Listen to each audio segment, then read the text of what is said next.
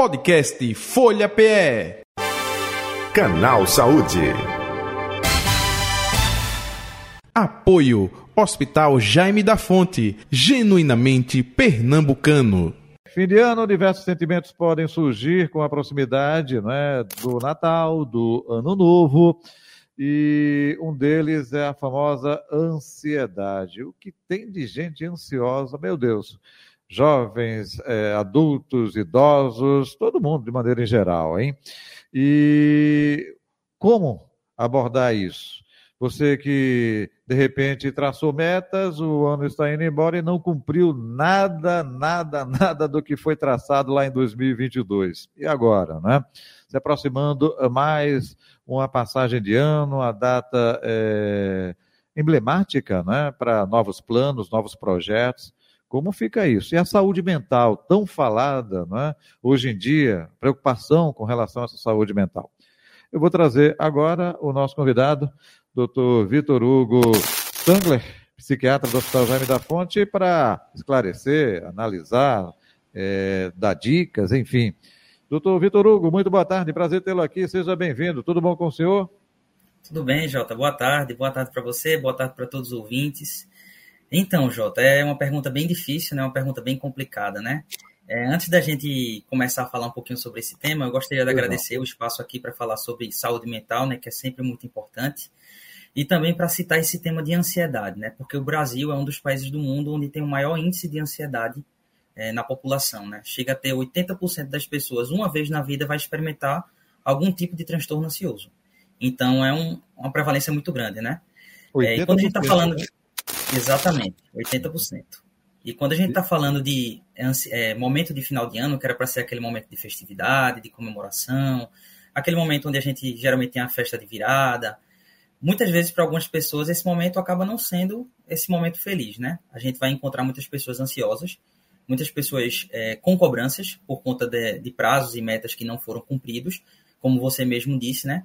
E muitas pessoas também que é, moram em cidades diferentes da sua família e, infelizmente, por conta de trabalho, de rotina, não conseguem passar esse ano junto aos seus familiares. Então, também bate um pouco da solidão e da tristeza, além da ansiedade, né?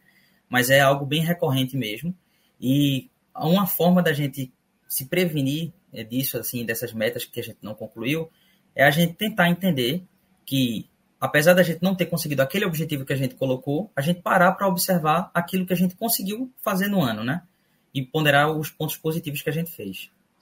Perfeito. É, existe regrinha, existe mapinha para isso, é, doutor Vitor Hugo? Ou, ou seja, é, cada um que diga uma coisa, né? Tem gente que diz assim, eu gosto de colocar lá num caderninho, porque de vez em quando, quando eu me esqueço, vou ver o que, é que está programado por mim mesmo. É, isso é uma forma também de manter sempre é, essa lembrança do que você se comprometeu com a chegada de um ano novo.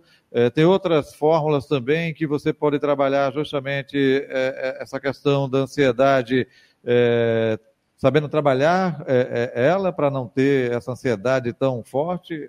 Cada um tem um pouco de sua receita ou existe uma receita padrão, hein? Quando a gente vai falar de tratamento ou de prevenção para a saúde mental, né, é muito individual, é muito individualizado, todas as nossas abordagens, né? E aí, quando a gente vai falar especificamente dessa questão de final de ano, tudo que você falou serve como uma das formas, né? Mas também não serve para todo mundo. Então, cada um vai ter que encontrar a sua melhor maneira de lidar com essa ansiedade.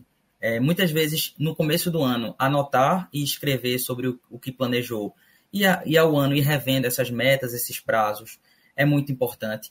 Mas para algumas pessoas, esse fato de anotar e de ir revendo traz, às vezes, uma autocobrança muito grande.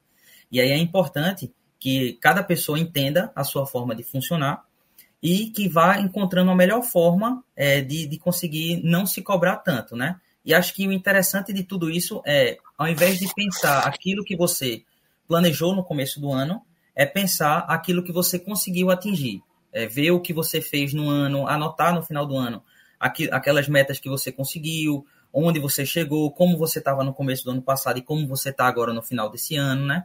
Então você começar a ver mais desse ponto, não o que você não conseguiu fazer, né? O, o, o doutor, é, vai até um pouco de filosofia, não é? é aí de Platão, ou um pouco por aí, de que, opa, o equilíbrio, não é? os gregos, é, é? enfim, é, o, a felicidade do homem está no meio, não é, é não é que ele é, não é ter opinião não, mas é tentar ver quem está muito acima e ao mesmo tempo ver quem está ah, muito abaixo e aí encontrar um equilíbrio. É, ah, não tive posses, mas tive saúde. Quantas e quantas pessoas estão sem saúde? Então, opa, é motivo de agradecer e não de crítica. É, é um pouco disso, é, é, doutor? Exatamente, exatamente. Eu acho até interessante você trazer a filosofia para a luz do tema, né? Porque a psicologia envolve muito essa questão de filosofia, né? E o trabalho que os psicólogos fazem é esse trabalho mais individual, de tentar trazer à tona é, para as pessoas o que eles conseguiram atingir e tentar tirar um pouco dessa visão do que não foi feito, do que não foi atingido, do que não foi concluído, né? E aí seria basicamente isso, a gente encontrar o equilíbrio, né? Essa questão de, ah, eu não consegui, sei lá, é, mudar de trabalho, mas eu consegui crescer no meu trabalho, eu não consegui mudar de casa que eu queria mudar, não consegui comprar o meu apartamento que eu tinha colocado como meta, ah, mas eu consegui trocar o meu carro, mas eu consegui é, enfim, fazer mais amizades, enfim, são esse tipo de, de, situações que a gente tem, tem que olhar, né? A gente tem que olhar um, um pouco para aquilo que a gente conseguiu conquistar e não para aquilo que a gente não conseguiu conquistar, né? É uma forma mais, mais simples da gente conseguir passar bem o final do ano, né? Perfeito. Então, já que o senhor aí disse que tem o viés, né, um, um pouco aí dessa questão é, de Platão, enfim, filosofia, então, deixa eu pegar o gancho por aí, viu, doutor? Sim, sim. É, se fala muito que Natal é uma festa triste, não é? é eita, é, família, é, oração, é, religiosidade, é triste, eu não gosto não. Eu gosto do Réveillon, que é barulho, é, é festa, é alegria. Opa, mas em muitos casos o Réveillon não serve como é, para esconder tristezas, frustrações, você explode de forma exterior, mas dentro está lá é, se roendo com é, ansiedade, com traumas, e talvez vice-versa, de Natal, quando você mergulha, não é tristeza, mas é olhando para o seu íntimo.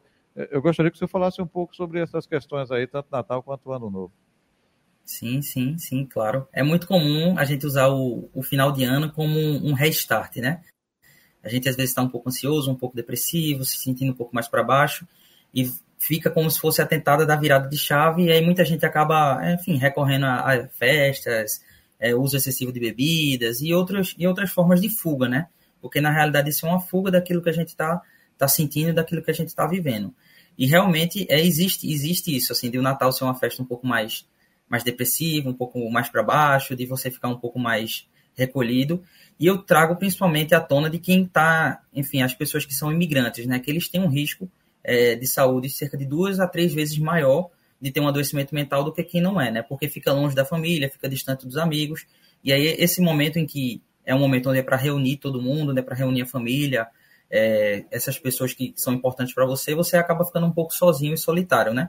E uhum. também acaba sendo uma festa que vai trazer à memória é, muitas perdas que você sofreu, lutos, enfim, a gente viveu aí na pandemia um momento de muito luto, de muita perda de, de pessoas queridas, né? E aí é muito comum, é, nesse momento, a pessoa lembrar daquela avó que fazia ceia de Natal na casa dela todo ano, daquela uhum. mãe. E aí acaba que, é, como você mesmo disse, né, o ano novo serve como se fosse uma forma de fuga, de fugir desses sentimentos. O, o, doutor, desculpe interrompê-lo, mas é importante quando o senhor tocou aí na questão da pandemia, perdas, enfim. Mas durante a pandemia também a gente ficou é, recluso. É, opa, eu tive que me encarar, caramba. É, ou seja, o velho espelho. E de repente, é, como essa relação, não é? Eu comigo mesmo. Isso também afeta num momento como esse de fim de ano.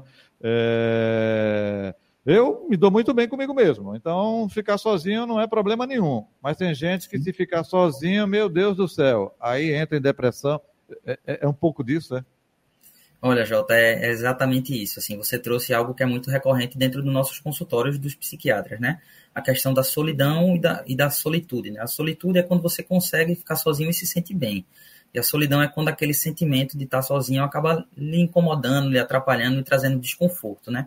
A gente vê muita gente hoje vivendo nessa sociedade da gente, em que precisa ocupar o dia, não consegue, sai de um trabalho, vai para o outro, emenda, trabalha 12, 16, 20 horas seguidas, para não ficar sozinho consigo mesmo.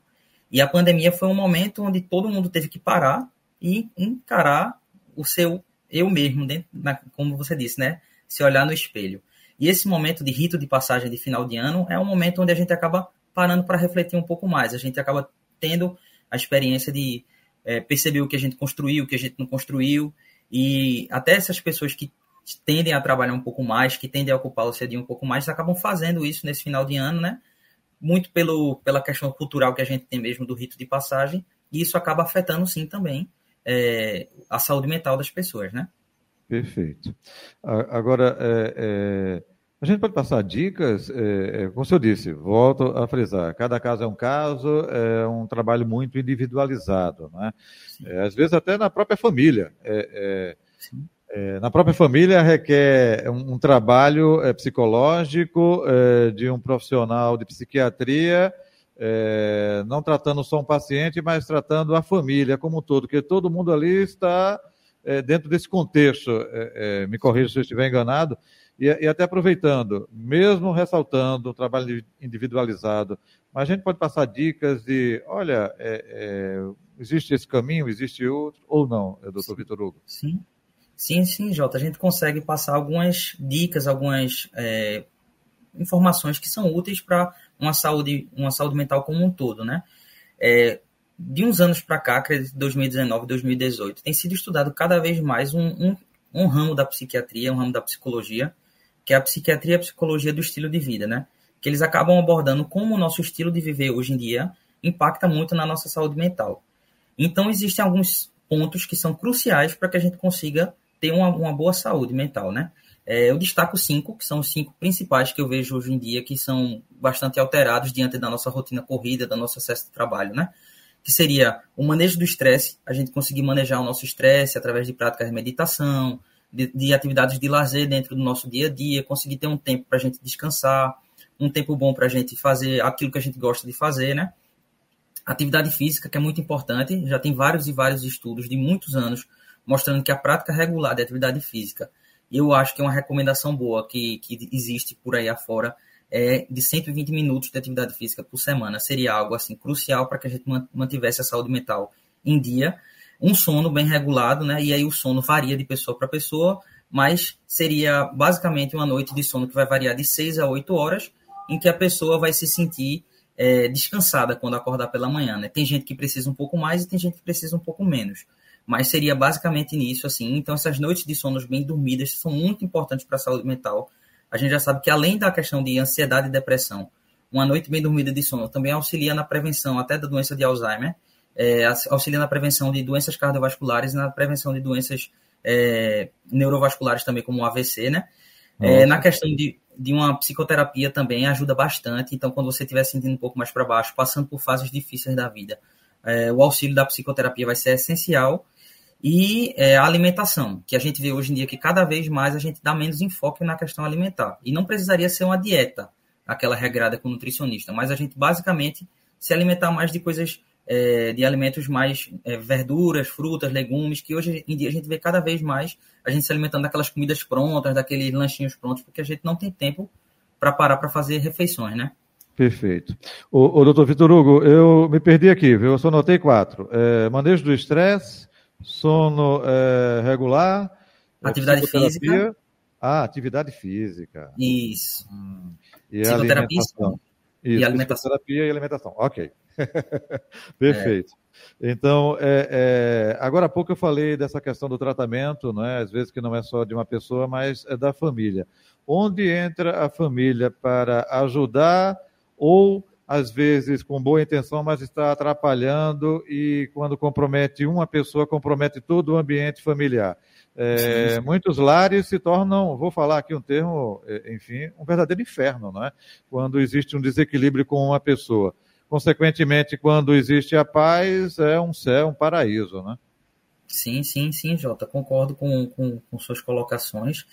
É, foi por esse motivo que eu acabei agradecendo você no, no, início da entrevista por esse espaço, porque a gente ainda, ainda existe muito na nossa sociedade ainda nos dias de hoje, por incrível que pareça, é um estigma muito grande conforme saúde mental e tratamento. Né? Ainda se acredita que é, a psiquiatria de hoje é aquela psiquiatria antiga de manicômios, de internamentos, né? A gente sabe que hoje em dia não é nada disso, né? A gente sabe que hoje a gente tem uma psiquiatria mais moderna, em que os tratamentos eles têm começo, meio e fim, que eu gosto de explicar para todos os meus pacientes, né?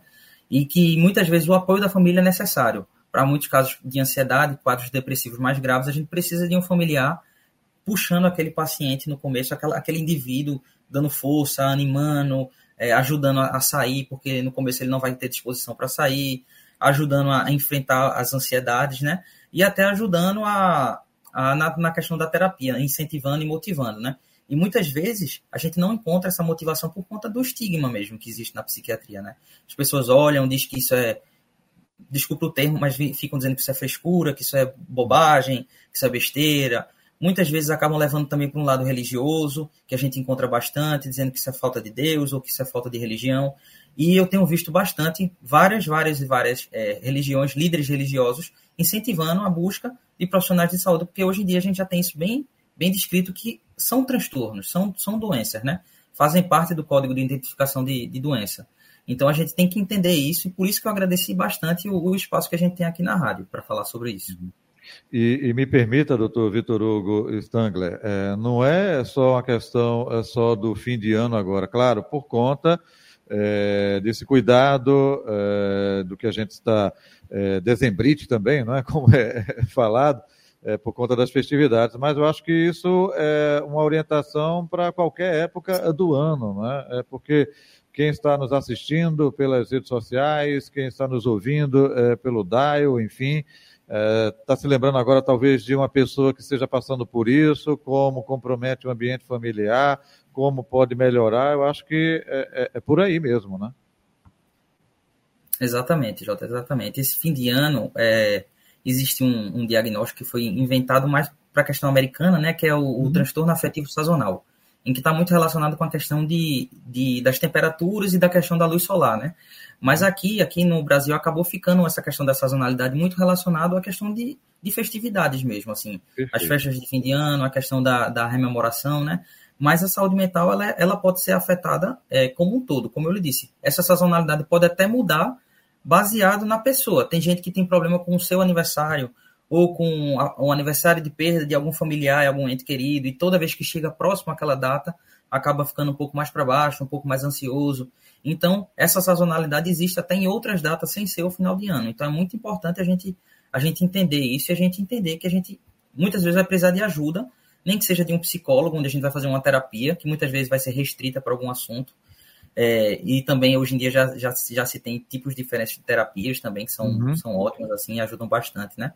Mas é isso, eu acho que é muito importante a gente entender que não é um, uma questão restrita ao final de ano, apesar de no final de ano a gente ter, ter sim um aumento dos sintomas ansiosos. Perfeito. E cada país com a sua peculiaridade. Né? Você falou dos Estados Exatamente. Unidos aí, por conta eh, do ambiente, o Brasil já é totalmente diferente. Aqui mesmo no Brasil já tem a região sul com frio, que é uma coisa, o Nordeste, que é outra completamente diferente. Né? Exatamente. É, a Europa, é, quando, nesse período agora, de fim de ano, que é justamente a passagem aí de estação. É, lá começa o inverno é, a partir de janeiro, não é? ou seja, antes tem o outono, muita gente entra em depressão porque lá o ambiente é completamente diferente, não é? As pessoas são muito, cada um na sua. Você que é falante, gosta de festa, gosta de estar tá Opa, quando é inverno, cada um fica nas suas casas, amigo. Poucos amigos Exato. têm acesso, aí muita gente entra em depressão. A Europa já vivencia o que a gente vivenciou no tempo da pandemia há alguns anos, Exatamente. há séculos, eu diria. Não é? Então, cada país com a, a sua peculiaridade.